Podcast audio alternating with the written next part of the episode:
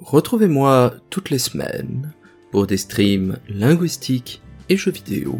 sur ma chaîne twitch.tv slash mathieu-gou M-A-T-H-I-E-U G-O-U-X le mercredi de 20h à 22h.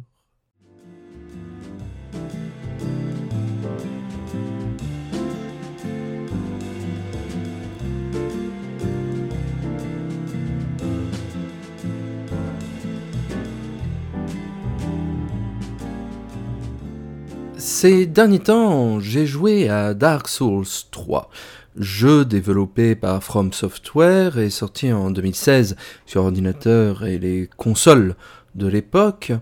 C'est un jeu qui m'aspire depuis euh, quelques semaines et qui a partiellement expliqué la parution irrégulière des derniers épisodes de ludographie. Il est vrai que l'automne m'a été propice à une forme de déprime ou du moins de vague à l'âme caractéristique de la saison qui m'a empêché de poursuivre des projets que je maintiens depuis plusieurs années maintenant, que ce soit mon blog, cette émission de radio, d'autres travaux de toile ou de jeux que je poursuis depuis plusieurs années maintenant. Dark Souls 3 m'a offert un échappatoire, quelque chose à faire, à occuper et la tête et les mains, et à présent que je sens que cet état morose me quitte, j'en profite dès lors pour parler plus en long du jeu. Et quand je dis plus en long, je pense plus en long. Je pense que le format de cette émission va être considérablement plus long que ceux des épisodes précédent, c'est-à-dire que je vais parler de Dark Souls 3 pendant 15, 30, une heure peut-être, 30 euh, minutes, une heure peut-être, en fonction des différents sujets que je veux aborder. Et là où, comme jadis, j'aurais pu segmenter euh, ce propos en, différents sous-chapitres, comme je l'ai fait encore tout récemment avec euh, Tears of the Kingdom pour Zelda, qui a occupé trois émissions entières. Je pense ici regrouper toutes ces pensées éparses au sein d'une seule et même émission que je resegmenterai néanmoins de façon artificielle avec des petites pauses musicales afin que l'on puisse, vous comme moi, reprendre notre souffle collectivement. Pourquoi particulièrement ce jeu? Pourquoi pas un autre? Pourquoi pas le dernier Zelda, Tears of the Kingdom, justement, qui m'a occupé presque 200 heures euh, de temps. Dark Souls 3 euh, atteint pour moi au compteur les 140 heures et je pense encore y jouer euh, quelque peu avant de m'en lasser définitivement. Pourquoi celui-ci plutôt qu'un autre? Je ne le sais peut-être pas encore tout à fait moi-même, mais il y a quelque chose dans cet épisode-là, dans ces propositions et de jeu, et d'histoire, et d'ambiance, et d'univers, qui m'a fait m'y arrêter considérablement au regard des épisodes précédents. J'ai déjà eu l'occasion de parler du premier Dark Souls à plusieurs reprises, j'ai parlé également de Dark Souls 2, ce sont des jeux que l'on connaît, le 3 également, peut-être un peu moins finalement dans, le grand ensemble des choses, et donc je vais resituer un peu non seulement leurs caractéristiques, mais également la façon dont je me positionne personnellement par rapport à ces épisodes. Pourquoi personnellement? Tout simplement parce que le thème de ce podcast, ludographie, s'y prête dès ses origines. Au regard de ludographie comparée, qui a été une émission euh, d'analyse euh, plus ou moins euh, particulière, intellectuelle, spécifique, qui a donné naissance in fine à une grammaire que j'ai publiée il y a de, de, cela un an. Ludographie se présente davantage comme un carnet de joueurs, comme quelque chose qui permet au fur et à mesure du temps et au fur et à mesure que je termine un jeu ou que je m'y plonge de partager mes réflexions, euh, les différents euh,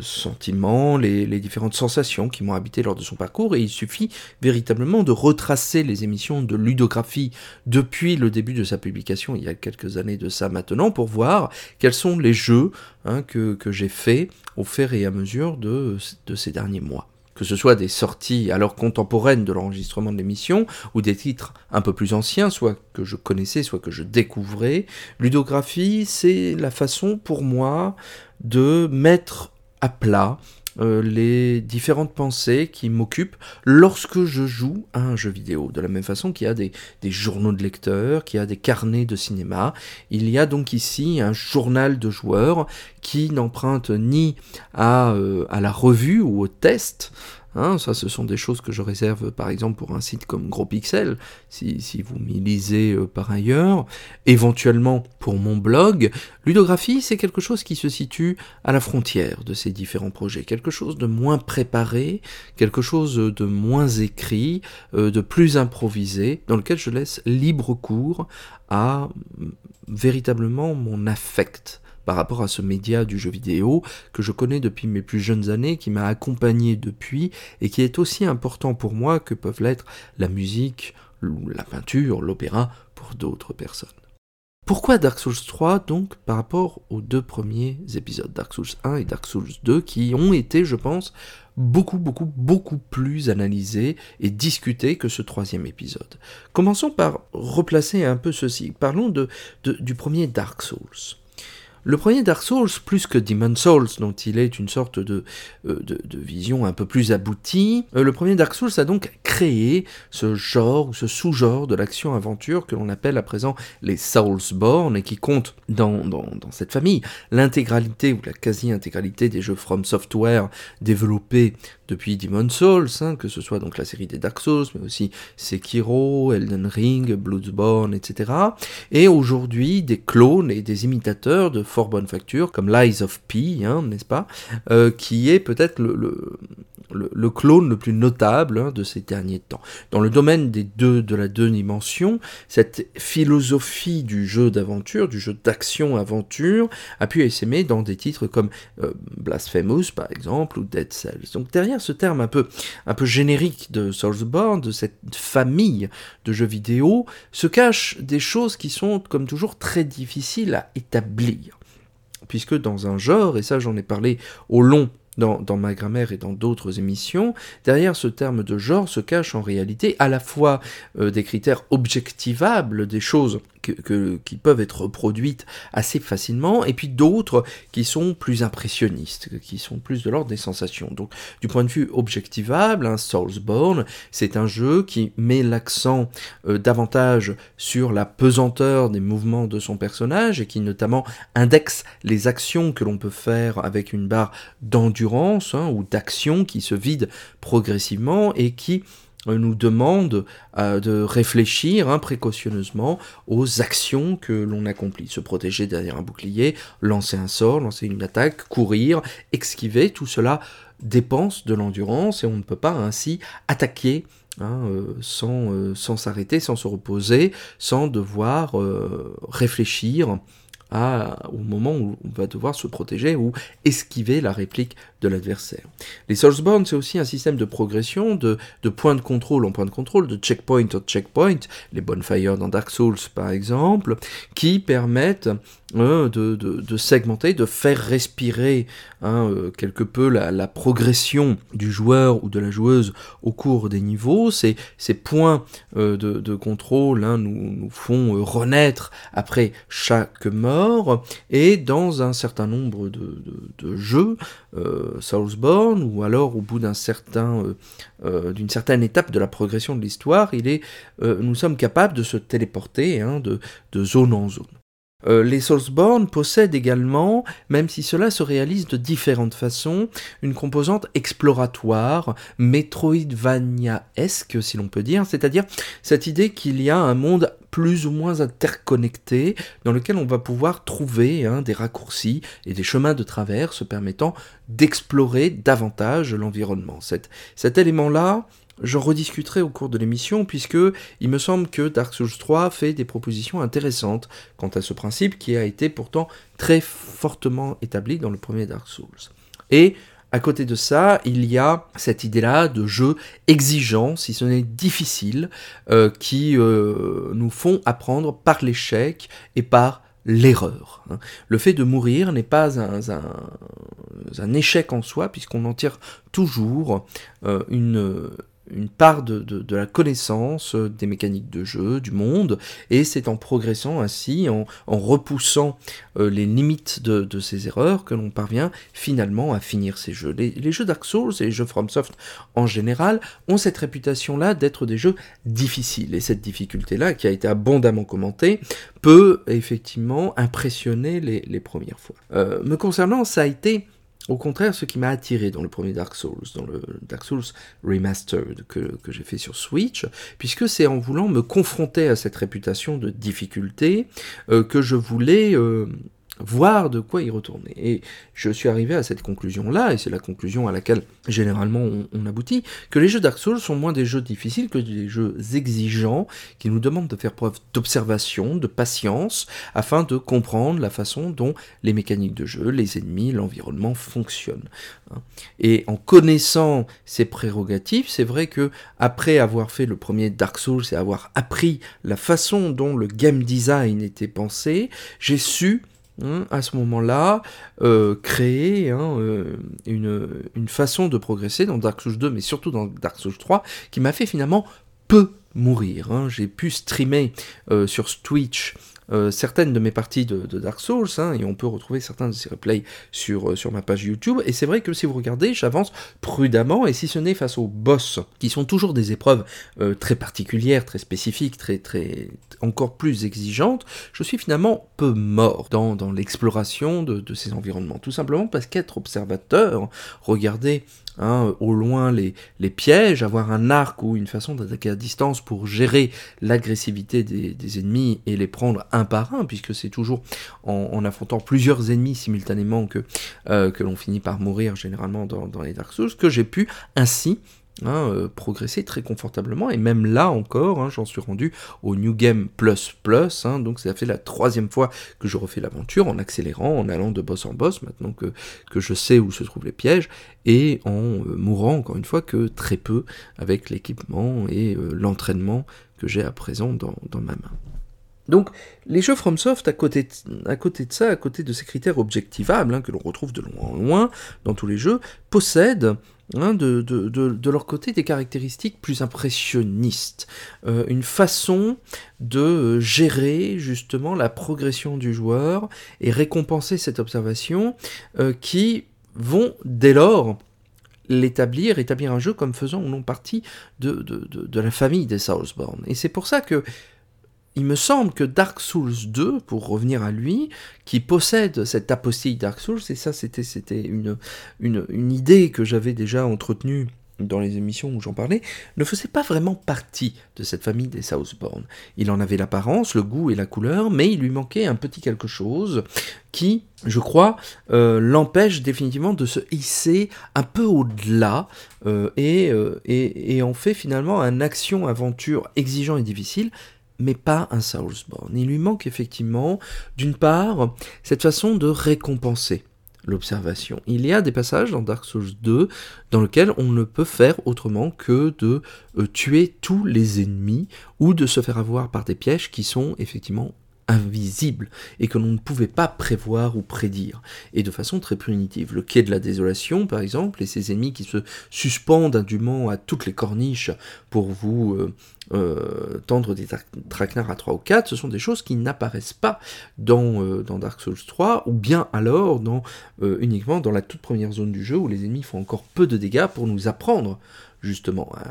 à, faire cela. Ou bien alors, dans Dark Souls 3, on peut toujours attirer un seul ennemi à nous, euh, et les autres restent hein, euh, tranquilles dans leur zone et ne viennent pas systématiquement à notre, à notre rencontre. Alors que dans Dark Souls 2, nombre de zones lorsque l'on tire une flèche, fait venir hein, toute une grappe d'ennemis à nous et on ne peut pas euh, du coup gérer l'agro, euh, l'agressivité des, ennemis, hein, euh, leur, leur, ténacité comme nous le souhaitons. Or ça, ça il me semble que c'est précisément l'un des attraits des Southbound, l'idée que l'on peut prendre les choses comme bon nous semble et que l'on n'est pas contraint par le rythme du jeu. C'est-à-dire que le jeu impose euh, des contraintes fortes de gameplay en termes de, euh, de, retour au checkpoint, de sauvegarde, d'endurance qu'il nous faut gérer, et, ainsi de suite. Mais à côté de ça, on peut également hein, imposer son rythme au jeu et avancer aussi prudemment ou aussi rapidement qu'on le veut une fois que l'on a la connaissance euh, des pièges et des ennemis qui occupent telle ou telle zone en particulier. C'est bien pour ça que le, speedrun, hein, le, fait de traverser rapidement les jeux Dark Souls sont devenus hein, des épreuves à part entière. Euh, et, d'ailleurs, euh, une sous-catégorie du speedrun particulièrement bien goûtée hein, des, joueurs et des joueuses. Il y a des événements de speedrun dédiés exclusivement au Soulsborne, tout simplement parce qu'ils se prêtent bizarrement et admirablement bien, au-delà des glitches hein, et, des, et, des, exploits que l'on peut trouver par ailleurs, à ce type de progression très rapide. et moi-même qui ne suis pas pourtant porté sur le speedrun, j'ai eu l'occasion à le dire, refaisant le jeu en New Game, New Game Plus, New Game Plus Plus, je me surprends à adopter des stratégies de speedrun pour effacer des zones entières euh, de, la carte, aller plus vite de raccourci en raccourci, de bonfire en bonfire, pour confronter les boss qui sont, à ce stade-là de, ma progression et euh, de, mon personnage, hein, les derniers écueils qui m'empêchent véritablement d'accéder d'une zone à l'autre dans le jeu. Donc, il y a cette idée-là, hein, effectivement, que les Soulsborne ne, ne, sont pas seulement des affaires de difficulté, euh, ni même d'ambiance en particulier, ou de, ou de principe de jeu, mais qu'il y a également quelque chose d'assez impressionniste de la façon dont les joueurs et les joueuses peuvent se les accaparer et transformer une expérience qui semble effectivement, et au commencement plutôt rude, plutôt austère, en quelque chose de, euh, beaucoup plus gratifiant.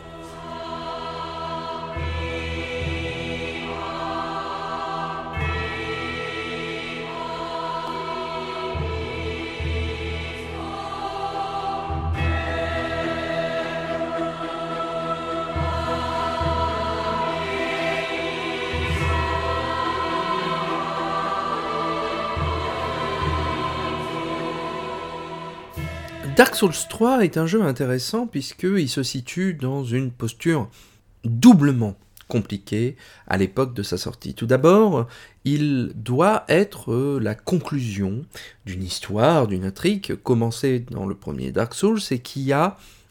vraiment enflammé l'imagination des joueurs et des joueuses de par le monde de par sa narration en pointillé, en creux, euh, qui ne se dévoile que par l'observation des environnements, par la lecture de la description des objets que nous ramassons, par les dialogues plutôt sibyllins que l'on a dans dans le jeu, euh, toute cette mythologie-là, qui est racontée à contre-jour, hein, dans un clair-obscur étrange, a fait encore l'objet aujourd'hui de, de, très longues réflexions et de très longues analyses, que ce soit par écrit ou sur YouTube, et il y a encore des zones d'ombre hein, que, que l'on ne sait pas tout à fait résoudre. Peut-être même que les développeurs, que l'équipe de développement Hein, que Miyazaki lui-même ne sait pas tout à fait, hein, le famant de cette histoire, a disposé des indices mais n'a pas écrit la trame hein, euh, dans, sa tête. Et on, joue un véritable jeu de piste archéologique, comme l'on le fait aujourd'hui pour l'Antiquité grecque, romaine, cimérienne, que sais-je. Un jour, quelqu'un a su la vérité des artefacts que nous découvrons dans le sol, mais à présent, il nous faut bien les reconstruire, les reconstituer euh, au si bien que nous le pouvons avec des indices fragmentaires. C'est faire, hein, pour reprendre cette fois-ci une, phrase issue de, William Laboff hein, en sociolinguistique à propos de, la linguistique historique, hein, euh, ma discipline professionnelle. we have to make the, best use of the bad data. nous devons faire le, meilleur emploi possible, le meilleur usage possible des, de, données lacunaires, des, de mauvaises données qui sont les seules qui sont à notre disposition. Et Dark Souls 3 avait un autre double contrainte, c'était de passer derrière Dark Souls 2, qui est un épisode, comme on l'a dit, qui était pour le moins polémique. Dark Souls 2 est un jeu pour différentes raisons, pour l'histoire de son développement, pour les choix de gameplay qu'il fait, pour euh, sa promotion euh, particulière, son histoire interne, mais également le, le résultat qu'on a sous les yeux, est un jeu qui a eu du mal euh, à, se présenter comme le chef-d'œuvre, comme un chef-d'œuvre, au même titre que le premier Dark Souls. Il améliore certains endroits, c'est vrai, et ces endroits-là ont d'ailleurs été repris dans Dark Souls 3 comme de bonnes idées de gameplay. On peut citer euh, la disposition de l'inventaire, le fait d'avoir à présent 4 euh, anneaux plutôt que 2 hein, pour se donner plus de puissance d'attaque ou de défense. il a considérablement enrichi comme l'avait dit Zali par ailleurs que je salue ici et que je remercie, hein, puisque c'est grâce à lui que j'ai cette tribune de, ludographie, hein, euh, qui, notait que Dark Souls 2 a beaucoup œuvré à la, variété du terroir des jeux, hein, à, proposer des environnements forestiers, euh, naturels, qui étaient absents du premier Dark Souls ou même de Demon Souls, et donc a considérablement amélioré euh, cette idée, mais même du point de vue historique, même si c'est plus discret, plus en pointillé. Je pense qu'il y a quelque chose en Dark Souls 2 également euh, qui a euh, bénéficié à Dark Souls 3. Même si l'histoire de Dark Souls 3 euh, reprend hein, et se lit plutôt comme une continuité du premier Dark Souls, l'ombre de Dark Souls 2, malgré tout, ou du moins une sorte d'affluence, hein, peut se lire ci et là. Et je trouve que, que ce soit donc dans euh, cette perspective de, conclusion de la trilogie euh, que dans son passage après Dark Souls 2, je pense que Dark Souls 3 parvient à faire ce grand écart historique euh, que je trouve particulièrement fascinant. Quelle est l'histoire de Dark Souls 3 Sans entrer dans les détails, l'histoire de Dark Souls, la façon dont il a présenté son propos, c'est cette idée, et Dark Souls 2 reprend également d'une autre façon cette idée, c'est l'idée d'un cycle de, mort et de destruction euh, duquel on ne peut pas s'échapper. Euh, l'histoire de Dark Souls, pour simplifier euh, grossièrement, est celle d'un monde, d'un univers dans lequel est apparue à un moment donné une flamme hein, qui a donné euh, la vie, qui a fait naître la vie telle qu'on le voit dans les jeux, avec ses royaumes, avec ses êtres humains, avec ses seigneurs. Hein. Mais cette flamme finit tôt ou tard toujours par euh, s'éteindre et disparaître. C'est un point de vue cyclique de l'existence, hein, qui n'est pas sans, faire penser à certaines théories euh, orientales par ailleurs, hein, shintoïstes ou bouddhistes, que connaît évidemment From Software, hein, euh, l'équipe de développement, mais qui, a posé dans un univers d'héroïque fantasy, est un peu plus, euh, atypique, hein, quelque part, puisque euh, la façon dont nous concevons davantage le temps dans, dans l'heroic fantasy est plutôt celle d'une continuité d'âges successifs hein, qui mène éventuellement à un cataclysme, à une apothéose, mais cette idée de circularité est moins développée. Que l'on pense par exemple à la mythologie de, Tolkien, hein, où les âges se succèdent dans, la Terre du Milieu, mais il n'y a pas vraiment de retour au point de départ. Chaque âge construit sur l'âge précédent, euh, sans qu'il n'y ait vraiment de, retour au point de départ. Alors que l'idée de Dark Souls, l'idée fondamentale de la flamme qui s'éteint, et eh bien cette idée-là que eh bien, la flamme doit s'éteindre pour qu'une autre soit ravivée et que la vie continue. Mais la fin de la flamme, la fin de ce feu, va donc détruire le monde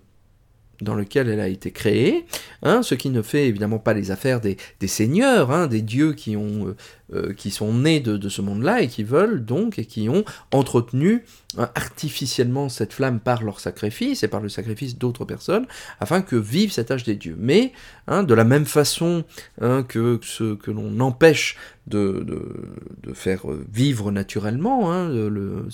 la même façon dont on perturbe le cycle naturel, chaque cycle qui revient est euh, de plus en plus dégénéré hein, et a du mal à réexister, à continuer sur les cendres de l'ancien. Hein, cette mythologie, cette image de la cendre est centrale évidemment dans la mythologie de Dark Souls jusqu'à ce que, à la fin des temps, et, euh, le, deuxième DLC de Dark Souls 3, le dernier contenu créé par le jeu, hein, la cité enclavée, hein, The Ring City, euh, montre hein, effectivement un univers dans lequel il n'y a plus aucune construction euh, lisible, il n'y a plus que des cendres, il n'y a plus que des destructions à perte de vue, sans que l'on puisse recréer quoi que ce soit d'autre. Il faut que la flamme s'éteigne, une autre flamme, une autre vie ne pourra jamais apporter que, d'autres destructions. Et donc, il y a quelque chose de, fascinant dans, euh, dans la façon dont Dark Souls 3 choisit, nous propose enfin d'éteindre la flamme, de ne plus la raviver, et de laisser la gardienne du feu, hein, dans, dans une fin euh, plus ou moins cachée, hein, euh, vraiment éteindre le feu dans sa main, mais, dit-elle, il y a des petites étincelles hein, dans l'horizon, dans l'obscurité, qui vont prendre hein, la, suite de cette flamme. De la même façon que Dark Souls, la mythologie de Dark Souls, doit à présent se terminer, hein, et je pense qu'il faut euh, euh, faire une lecture méta-vidéoludique de l'histoire de Dark Souls 3, elle s'y prête particulièrement bien. Il faut laisser la flamme de Dark Souls s'éteindre définitivement, cet univers-là disparaître pour que d'autres flammes derrière passe. Et depuis, d'autres flammes sont effectivement euh, venues, hein, les Elden Ring, les Lies of P, les Sekiro, et ainsi de suite. Et même, on peut, euh, on peut voir, hein, il y a cette, euh, cette idée-là, il y a des indices hein, dans le lore, dans l'univers de Dark Souls 3, mais également de Bloodborne, qui laissent à croire que Bloodborne est justement issu hein, de, de, de, ce nouveau monde, de la fin de la flamme de Dark Souls 3, comme si finalement il a fallu éteindre l'Heroic Fantasy de Dark Souls pour qu'une autre flamme apparaisse et que le genre des, Bloodborne, hein, des Soulsborne, euh, s'émancipe hein, de, ce parent trop orgueilleux hein, qui, était, euh, qui était Dark Souls. Et quelque part, l'histoire de Dark Souls 2, quand on y repense, voulait aller dans cette direction-là. C'est une des directions, je pense, dans lesquelles les développeurs, l'équipe de développement voulaient aller. Cette idée-là que il faut trouver un, remède hein, à ce signe noir, hein, à cette malédiction qui, euh, qui transforme les êtres humains en carcasses hein, dans, le jeu et qui empêche véritablement la, vie de s'épanouir. Et qu'il faut trouver le moyen d'aller au-delà de, de cet univers-là. Et Dark Souls 2 proposait de, réfléchir à ça, non pas avec la grande histoire, avec les grands seigneurs, comme on aura dans Dark Souls 3, avec hein, le, prince de l'Autrique, avec les veilleurs des abysses, avec Aldrich, avec euh, le géant, tous des héros légendaires à proprement parler, mais par la petite histoire, par un petit royaume, hein, par des petits héros, par une, des petits événements, pour voir ce qui se passe lorsque Hein, euh, au-delà des légendes, dans le creux hein, d'Anorlando, hein, dans les ombres euh, d'Iritil, la, vallée de Boréal, que ce qui se passe chez les petites gens. Je pense que c'était l'une des, euh, des prétentions narratives de Dark Souls 2, mais qui, pour différentes raisons, n'a pas pu être véritablement construite et assez maladroitement lorsqu'elle a essayé de, traiter. Il a manqué hein, euh, définitivement dans Dark Souls 2 quelque chose, une vision pour sédimenter, pour cimenter véritablement euh, toutes ces euh, volontés, hein, toutes, ces, toutes ces volitions narratives qui n'ont pas pu se concrétiser. Mais à présent que je joue à Dark Souls 3, que je l'ai fini, que j'ai vu son histoire, j'ai pu mieux comprendre, je crois, ce que Dark Souls 2 tentait de dire auparavant ce qu'il voulait faire, ce qu'il voulait dire. Est-ce que Dark Souls 3 a conscience véritablement de, de, la fin de son cycle? Je le pense. Et je pense qu'au contraire, tout dans Dark Souls 3 fait effectivement sens si l'on tend vers cette direction-là, si on appose cette grille de lecture. Il y a dans Dark Souls 3 quelque chose de la redite, non seulement de Dark Souls 1 évidemment, mais aussi de Dark Souls 2, voire de Demon Souls. Et Dark Souls 3 est par endroits un jeu qui annonne, qui répète des situations de jeu, des ennemis, des concepts, des principes, mais qui en parvient, ce faisant, à en faire une, une synthèse équilibrée à ce moment-là du temps. Et je suis particulièrement sensible aux œuvres sommes, aux œuvres qui, arrivées au bout d'un chemin d'évolution, en tirent un bilan, le poussent jusqu'au dernier endroit et montrent presque par l'absurde, presque par jusque-boutisme, qu'il faut aller autre part. De quelle façon Dark Souls 3 fait ça au niveau de, son intrigue, de son histoire? Eh bien, il le fait par son principe fondateur même. Nous sommes appelés, notre héros, notre héroïne est appelée à la vie, morte flamme, Ashen One, parce que les seigneurs des cendres passées n'ont pas su remplir leur mission. Donc nous relançons finalement la partie, de la même façon que l'on refaisait ad vitam aeternam hein, les, deux, premiers jeux. Et nous devons tuer hein, ces, euh, ces, seigneurs des cendres qui n'ont pas su remplir leur mission précédente. Dark Souls 3 annonce, en reprenant des thématiques et des zones déjà vues dans les autres Dark Souls, mais en les réduisant en les transformant, en les bifurquant d'une certaine façon. Ça se voit par exemple par le marais empoisonné hein, de Faron, qui est une sorte de vision totalement déchiré hein, du, de, la forêt du premier euh, Dark Souls hein, et du hameau du crépuscule, mais cette zone-là d'empoisonnement est beaucoup plus restreinte, beaucoup plus petite, et on la parcourt beaucoup, beaucoup, beaucoup plus vite qu'auparavant, et surtout avec le confort de la téléportation hein, de Bonfire en Bonfire, de feu de camp en feu de camp, qui simplifie considérablement notre, notre progression. Dark Souls 3 Anon avec les Veilleurs des Abysses, qui sont des sortes de versions dégénérées, plus petites d'Artorias, le chevalier des Abysses du premier DLC de, Dark Souls. Ce chevalier tellement beau, tellement fort, hein, que, qui, a impulsé une nouvelle direction de gameplay hein, dans, dans, la série des Soulsborne, mais qui se retrouve ici non seulement copié hein, euh, xéroxé à l'infini sans que l'un ne puisse euh, vraiment se différencier de l'autre, mais qui se retrouve même comme le tout premier boss d'importance du jeu, là où il était comme un ultime dans euh, précédemment. Dark Souls 3 Anon également en reprenant les catacombes, en reprenant la vallée boréale qui est euh, à Norlando. Après à Norlando, on nous remettra effectivement la cité des dieux juste après la, fin de cette zone, mais avec ce même effet hein, de, traverser hein, des épreuves comme celle des, catacombes euh, avant de, s'ouvrir hein, dans une cité euh, diaphrée hein, de lumière irréelle dans lequel des, chevaliers de légende viennent nous, toiser et, nous, euh, empêcher. Et puis finalement, lorsque nous arrivons à Orlando, Aldrich a dévoré les, dieux du, du, passé qui ne sont là finalement qu'en carton-pâte, qu'en image, qu'en représentation, mais sans, sans substance, sans corps, sans rien du tout. Et puis, Dark Souls 3, Anon, avec évidemment son combat final contre euh, l'esprit des cendres qui va reprendre les mouvements et la musique de Gwen, le boss final du premier Dark Souls. Il Anon avec euh, l'aiguille de terre dans l'un des DLC qui se retrouve euh, brisé hein, en deux, hein, euh, plutôt que, que, vertical, comme faire un pied de nez hein, à l'architecture délirante que proposait Dark Souls 2. Il annonce avec ses échelles de la capitale profanée dans laquelle on peut voir ce PNJ qui nous fournissait d'ailleurs une échelle dans, dans, Dark Souls 2 pour descendre dans le trou de, de Majula. Dark Souls 3 opère en réalité une, sorte de, reconfiguration des parties sensibles des jeux précédents et les, réagençant ainsi hein, au fer et à mesure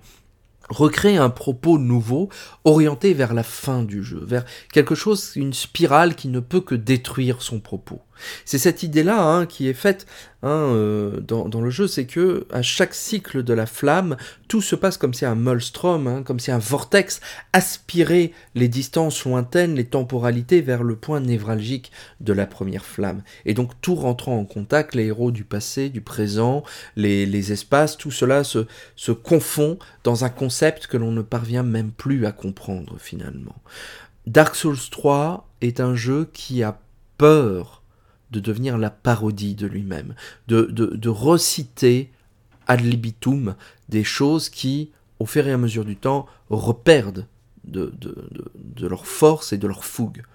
Citer à Orlando une dernière fois avant que la citation d'Orlando devienne trop burlesque. Et pour cela, le détruire, l'habiter par un culte euh, créé par le grand maître Sullivan, qui donne à manger à des masses noires les grands dieux de jadis, détruire la salle de combat hein, de, de, de Smo et d'Orstein, qui a été tellement célébré, qui est considéré encore comme l'un des combats les plus marquants de cette sous-famille euh, de jeux. Tuer le géant forgeron hein, que, que, la communauté aimait euh, tellement, le réduire finalement à, à quelque chose pour laquelle on va avoir enfin un affect, plutôt que de le faire revenir comme une image d'épinal morte, comme un passage obligé. Ce que propose Dark Souls 3, ce que fait Dark Souls 3 en termes d'histoire, c'est l'achever dans le sens premier du terme, le tuer, le détruire, l'annihiler, le nullifier, pour éviter que les suites potentielles ultérieures ne le fassent mal. Détruire, tout détruire de sa propre main tout brûler, tout réduire en cendres une fois dernière pour que plus rien ne puisse repousser au-delà, si ce n'est finalement que des turiféraires, que de, de, nouveaux enfants qui auront finalement compris sa substance, mais sans pouvoir en réemprunter la forme. Ce que fait Dark Souls 3, c'est, au niveau de son histoire, de son univers, de son ambiance, un dernier doigt d'honneur aux personnes qui ne voient que la surface des choses, sans comprendre leur profondeur.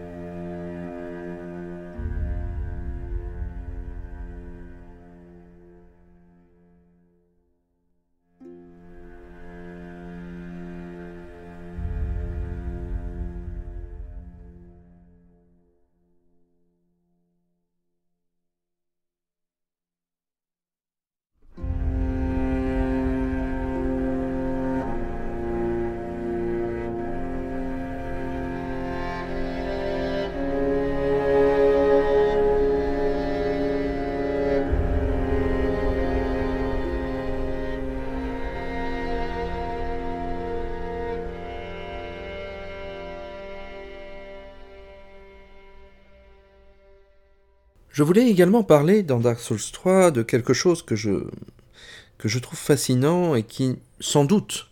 euh, n'a pas encore suffisamment droit de citer. Mais je trouve que l'actualité ultra contemporaine d'ailleurs, au moment où j'enregistre cette émission, s'y prête particulièrement, c'est la traduction et la localisation des jeux vidéo. Pourquoi j'y pense Tout simplement parce que aujourd'hui j'ai acheté euh, le Super Mario RPG sur la Switch et derrière sur la jaquette se trouve une étiquette qui marque enfin localisé en français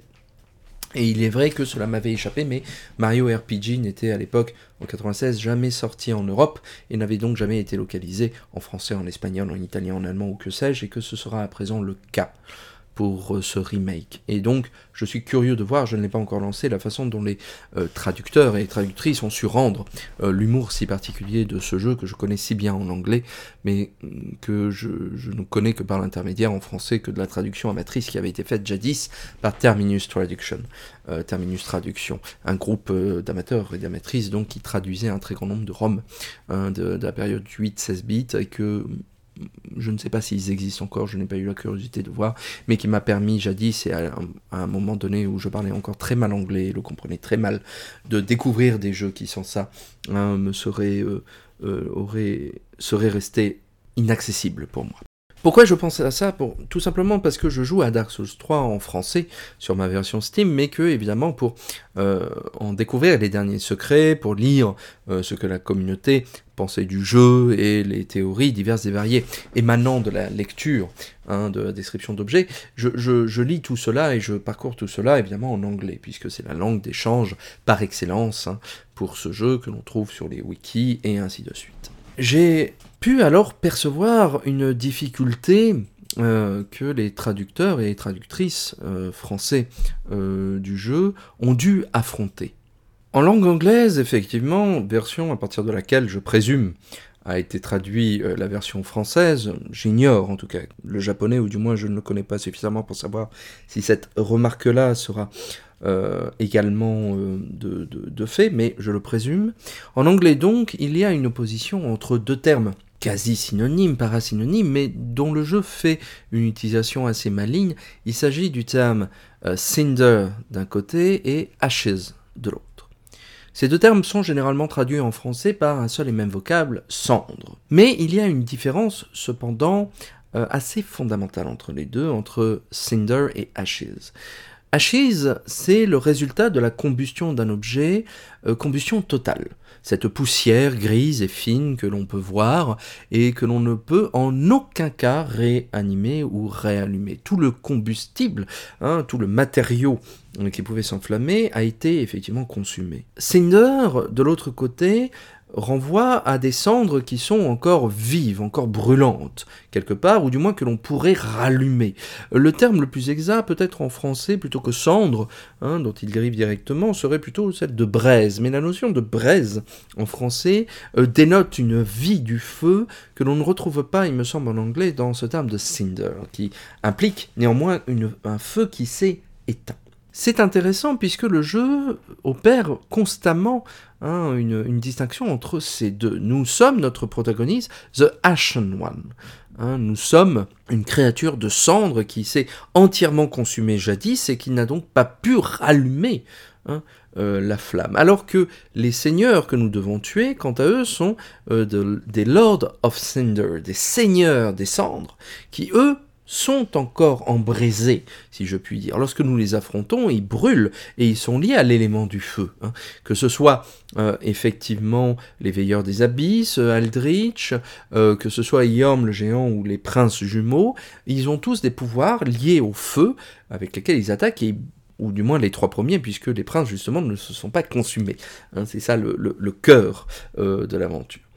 Euh, alors que nous, nous devons utiliser une braise, hein, un objet braise, pour se raviver et ainsi gagner un peu plus de vie. Hein. c'est une mécanique de gameplay assez intéressante que je ne détaillerai pas ici par ailleurs. En français, on a conservé ce terme de cendre pour les seigneurs des cendres, pour the Lord of Cinder, et pour certains objets que l'on trouve hein, euh, dans, euh, en jeu, notamment les, cendres qui permettent, à la, vendeuse d'ajouter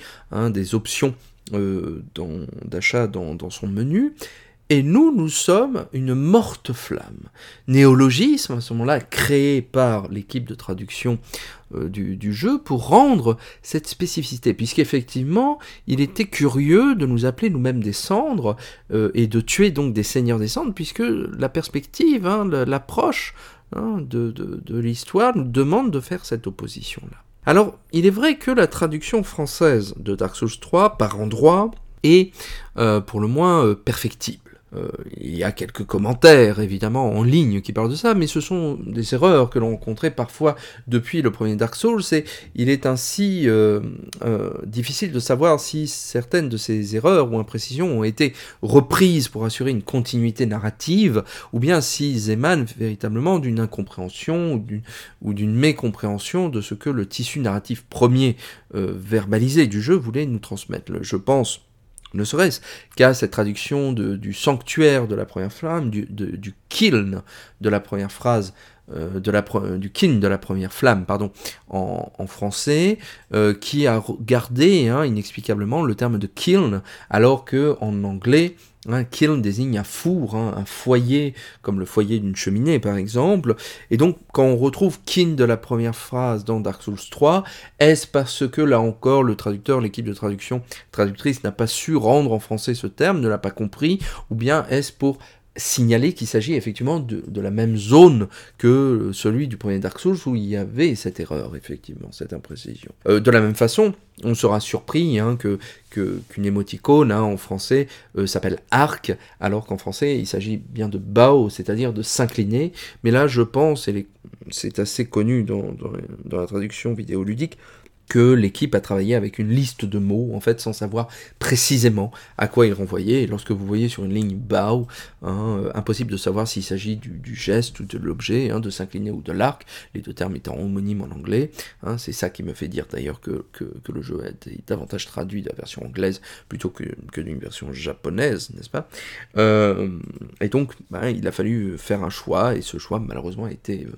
euh, a été, n'était pas le bon, n'était pas judicieux, mais là, il s'agit davantage, hein, peut-on dire, d'une erreur liée aux conditions de travail de la traduction plutôt hein, que d'une méprise, hein, d'un manque de professionnalisme, je pense, des personnes derrière ça. La façon dont j'ai euh, découvert Dark Souls au niveau de, son tissu linguistique euh, est assez intéressant puisque la traduction, les paroles, les propos Hein, euh, tiennent une grande place dans l'interprétation de l'histoire de Dark Souls, comme dans nombre de jeux vidéo d'ailleurs. C'est là quelque chose euh, que j'ai eu l'occasion de dire dans un certain nombre d'articles et d'interventions hein, à l'université, mais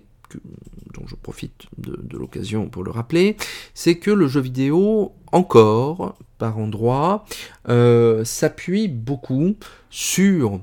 euh, un matériau linguistique pour communiquer des propos, des scènes, des émotions, là où il pourrait éventuellement euh, utiliser son propre langage pour traduire la même idée. Hein. Le show don't tell du cinéma, euh, parfois pourrait être le play don't tell du jeu vidéo, si vous voyez ce que, ce que, je veux dire. Donc, montrer, ne racontez pas pour le cinéma, jouer, ne racontez pas pour, le jeu vidéo. Et par endroit, euh, Dark Souls 3, Dark Souls 1 ou 2 par ailleurs réussissent très bien hein, à faire cela. Mais parfois hein, euh, utilise le, matériau linguistique pour euh, donc le, jeu vidéo utilise le matériau linguistique verbal pour communiquer des idées. Dark Souls, la série des Dark Souls, c'est des Demon Souls, c'est des Elden Ring, les jeux From Software en général, du fait de la relation très particulière de son créateur, de, Miyazaki, avec l'anglais notamment, hein, puisqu'il raconte qu'il a euh, grandi avec des livres dont vous êtes le héros traduits en anglais et qu'il connaissait pas encore tout à fait la langue, et donc il devait imaginer plutôt que comprendre hein, les textes, euh, se retrouve dans Dark Souls 3. Et le fait qu'il y ait des, des, écrans de traduction derrière le sens original, hein, ou les mots japonais originaux, euh, participe je trouve, effectivement, à cette ambiance très bizarre, à ce sens caché qu'il faut retrouver, hein, qui est dissimulé sous des strates et des strates de traduction et de, de contresens heuristique. La traduction anglaise elle-même est l'objet de discussions hein, assez farouches dans la communauté par rapport à l'original japonais, hein, notamment à des concepts liés à des concepts de temporalité circulaire, cyclique, ce dont j'ai déjà fait état précédemment, qui fait sens pour un, joueur euh, bercé de, ou une joueuse bercée de shintoïsme ou, de, ou d'animisme japonais, mais qui est beaucoup plus difficile à transmettre à un joueur ou une joueuse américaine ou européenne ou que sais-je, qui n'a pas ce, cet arrière-plan hein, culturel.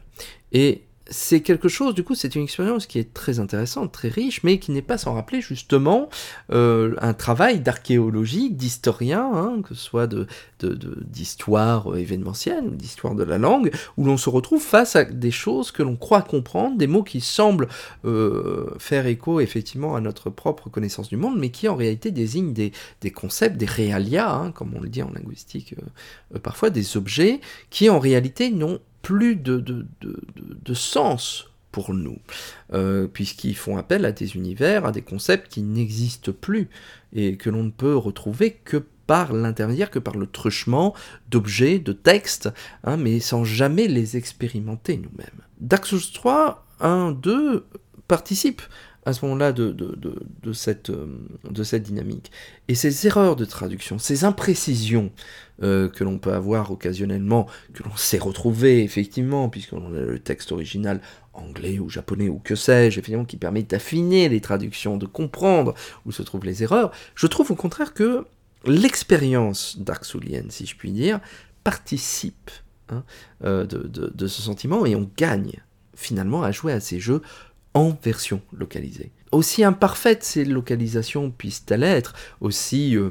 euh, aussi incorrectes, euh, parfois, hein, dans le choix de tel ou tel vocable, la traduction n'est pas assez mauvaise pour nous empêcher de jouer au jeu et de comprendre ses mécaniques, hein, soyons clairs, mais c'est vrai que ça rajoute une strate complémentaire hein, d'offuscation de la réalité qui participe considérablement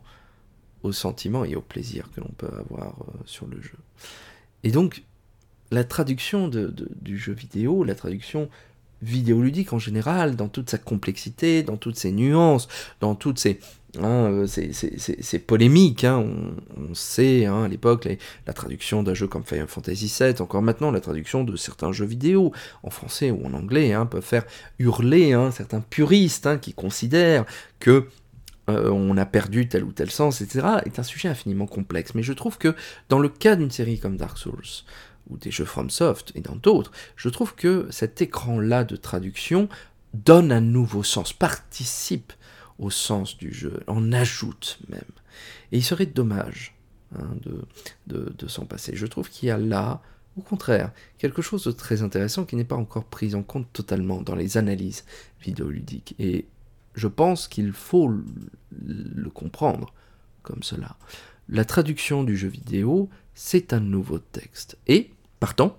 ça participe à ce sentiment très particulier que nous avons en découvrant cet univers, qui est par essence incompréhensible pour nous et dans lequel il a fallu rentrer, comprendre, assimiler un certain nombre de, de, choses. Et le fait que la traduction soit incertaine a participé, je pense, au succès également de ces jeux en Occident, en Europe, comme aux États-Unis par rapport à l'original japonais.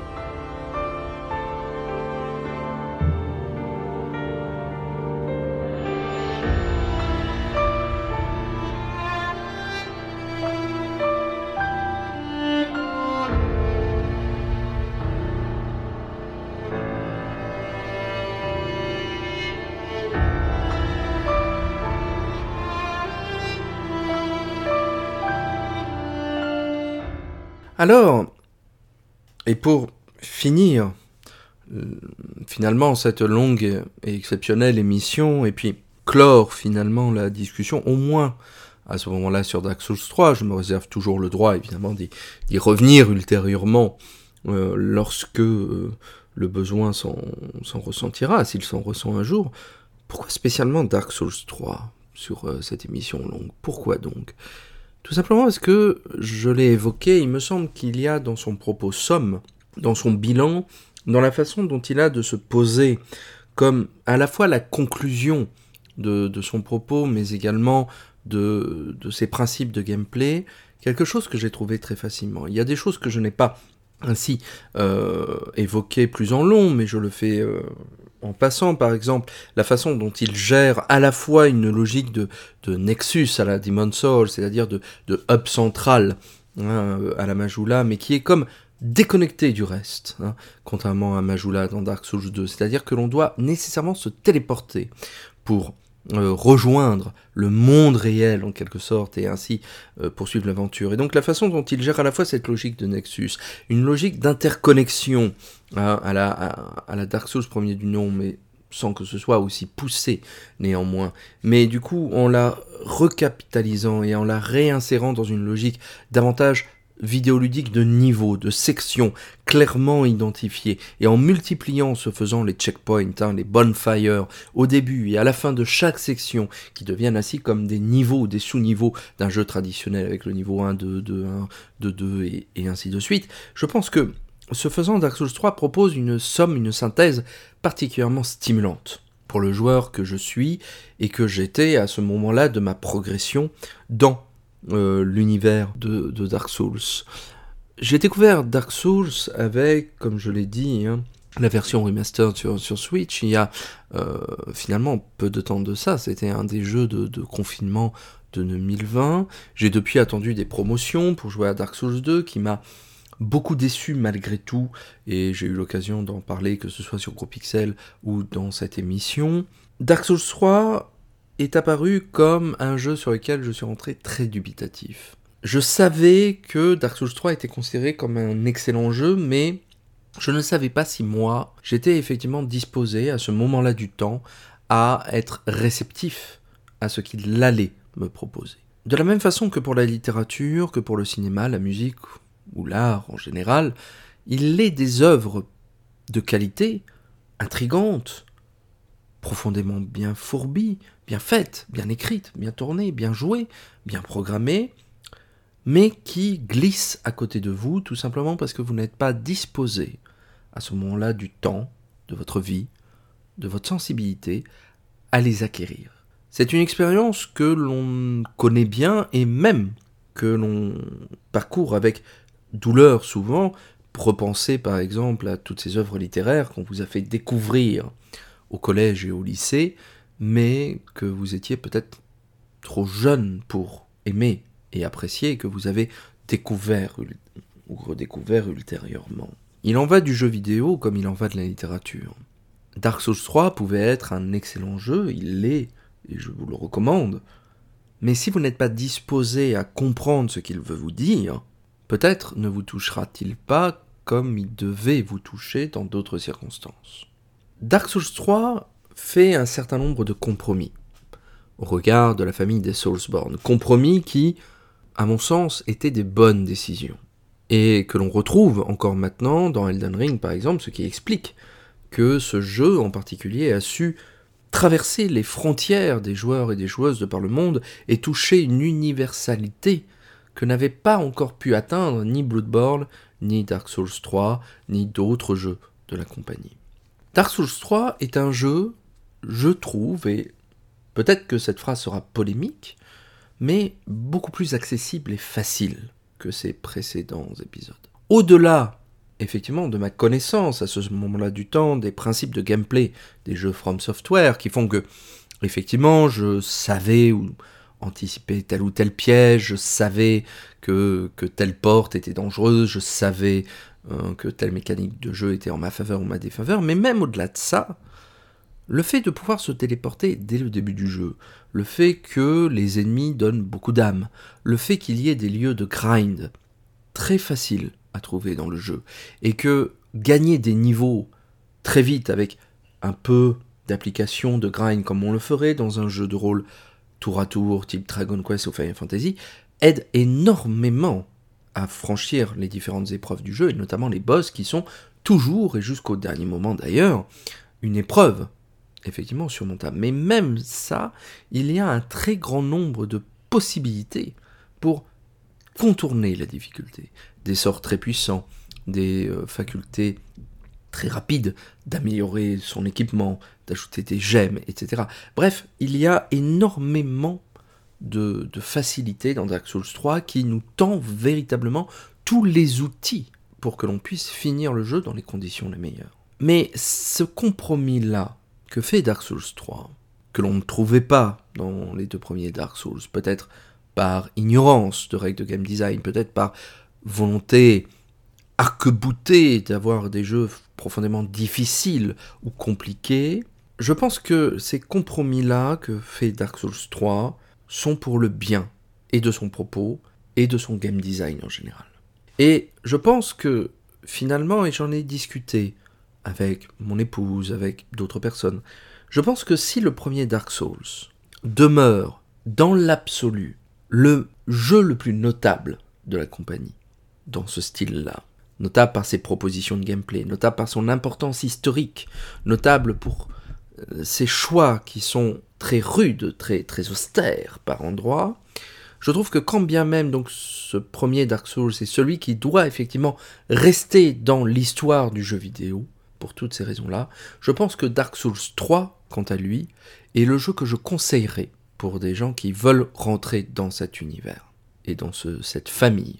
de jeux. Je ne connais pas Elden Ring, donc je ne peux pas parler en son nom, même si je me doute effectivement que son aspect très ouvert facilite hein, d'autant plus son, introduction, mais je pense que si l'on veut effectivement une expérience linéaire, représentative de, ce que fait la compagnie, je pense que Dark Souls 3 est sans doute le, le, meilleur des choix à ce moment-là du temps. Euh, je pense que c'est le jeu qui est le plus équilibré dans ses propositions, le plus facile d'accès, le plus intelligemment construit,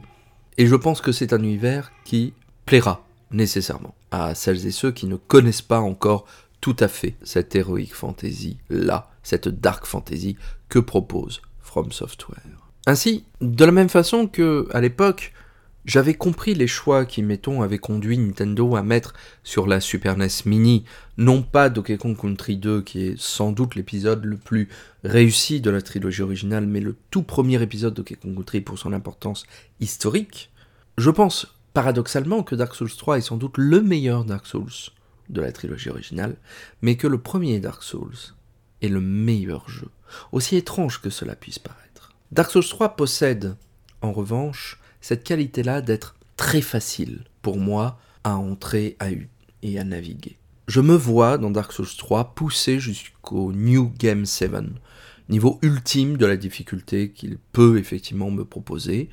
Là où dans le premier Dark Souls, je m'étais arrêté après une deuxième partie, considérant que j'avais déjà tout vu. C'est lorsque j'avais revaincu en New Game Plus Plus Orstein et Smo du premier coup que j'avais pris cette décision. Là, dans Dark Souls 3, même si les boss tombent très facilement, que j'ai à présent une épée, des sorts, un équipement qui me permet vraiment de les, de les tuer comme dans du beurre mou, que même les boss du DLC tombent du premier coup, en New Game Plus ou Plus Plus, je continue quand même d'y revenir, puisque j'ai l'assurance qu'à part un ou deux passages peut-être un peu plus ennuyeux, un marais empoisonné, un donjon de là,